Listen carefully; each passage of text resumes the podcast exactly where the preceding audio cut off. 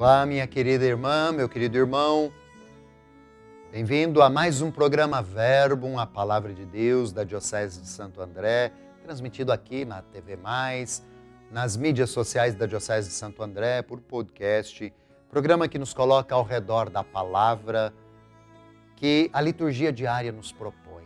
Eu sou o Padre Joel Neres, estou parco na Catedral Nossa Senhora do Carmo, vigário-geral na Diocese de Santo André.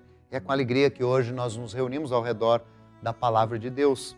Hoje, quarta-feira, nós estamos aí na oitava da Páscoa, dia 12 de abril.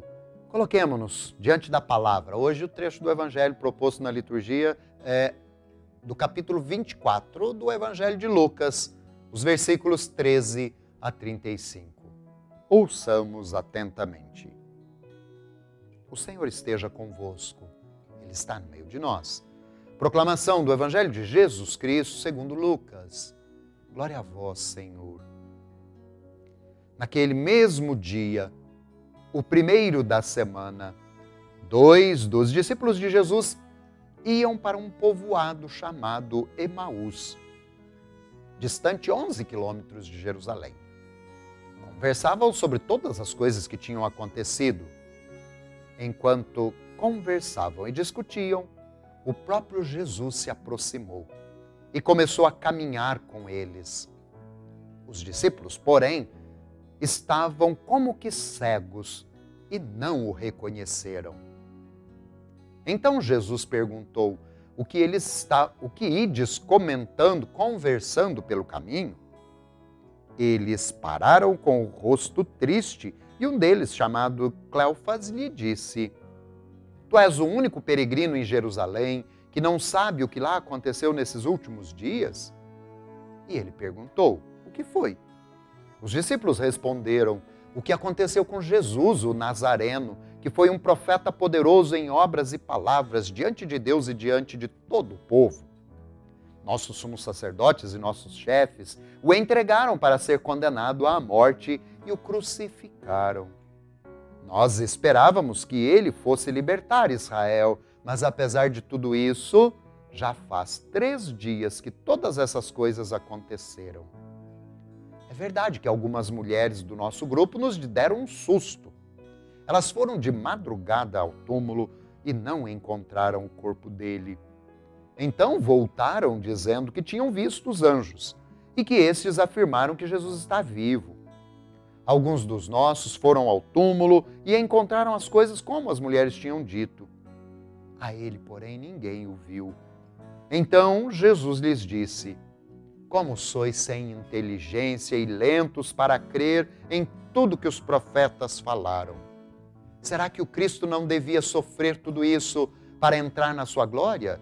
E começando por Moisés e passando pelos profetas, explicava aos discípulos todas as passagens da Escritura que falavam a respeito dele. Quando chegaram perto do povoado para onde iam, Jesus fez de conta que ia mais adiante. Eles, porém, insistiram com Jesus, dizendo: Fica conosco, pois já é tarde e a noite vem chegando. Jesus entrou para ficar com eles e, quando sentou-se à mesa com eles, tomou o pão, abençoou-o, partiu-o e lhes distribuía. Nisso, os olhos dos discípulos se abriram e eles reconheceram Jesus. Jesus, porém, desapareceu da frente deles. Então, um disse ao outro: Não estava ardendo o nosso coração quando ele nos falava pelo caminho e nos explicava as Escrituras? Naquela mesma hora, eles se levantaram e voltaram para Jerusalém, onde encontraram os onze reunidos com os outros. E estes confirmaram: realmente o Senhor ressuscitou e apareceu a Simão. Então os dois contaram o que tinha acontecido no caminho e como tinham reconhecido Jesus no partir o pão. Palavra da salvação. Glória a vós, Senhor. Minha irmã, meu irmão, a palavra de Deus hoje proclamada, esse trecho do Evangelho, segundo Lucas, o relato que conhecemos como os discípulos de Emaús, não é? o encontro do ressuscitado com esses dois discípulos que, desanimados, certamente voltavam não é? para a sua vida de antes do encontro com Jesus, o Nazareno.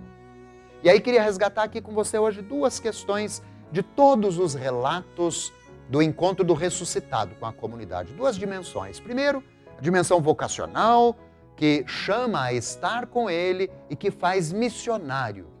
Todo relato da ressurrei ou dos encontros com o ressuscitado tem essa dimensão missionária da vocação dos que se encontram com o ressuscitado. Deste encontro brota o testemunho para o qual o próprio ressuscitado envia. Não é diferente neste encontro com o ressuscitado. Depois, a segunda dimensão, todo o relato dos encontros com o ressuscitado que os evangelhos recolhem, qualquer um dos, dos quatro evangelistas, trazem a dimensão que chamamos eucarística. O encontro com o ressuscitado é um grande encontro que a comunidade cristã realiza cada vez que se reúne para celebrar a Eucaristia. E aí eu chamo a atenção hoje para esse encontro dos discípulos de Emaús, como eu dizia, desanimados. E esse encontro faz-lhes arder o coração e eles transformam de novo a sua vida em missionários do ressuscitado do desânimo que levavam consigo o encontro e o reconhecer Jesus no partir do pão, faz com que aquilo que Jesus no caminho lhes dizia, ao ouvi-lo, ardia o coração, diz literalmente o Evangelho. Né? Reconhecem o ressuscitado e se transformam em portadores dele para os outros.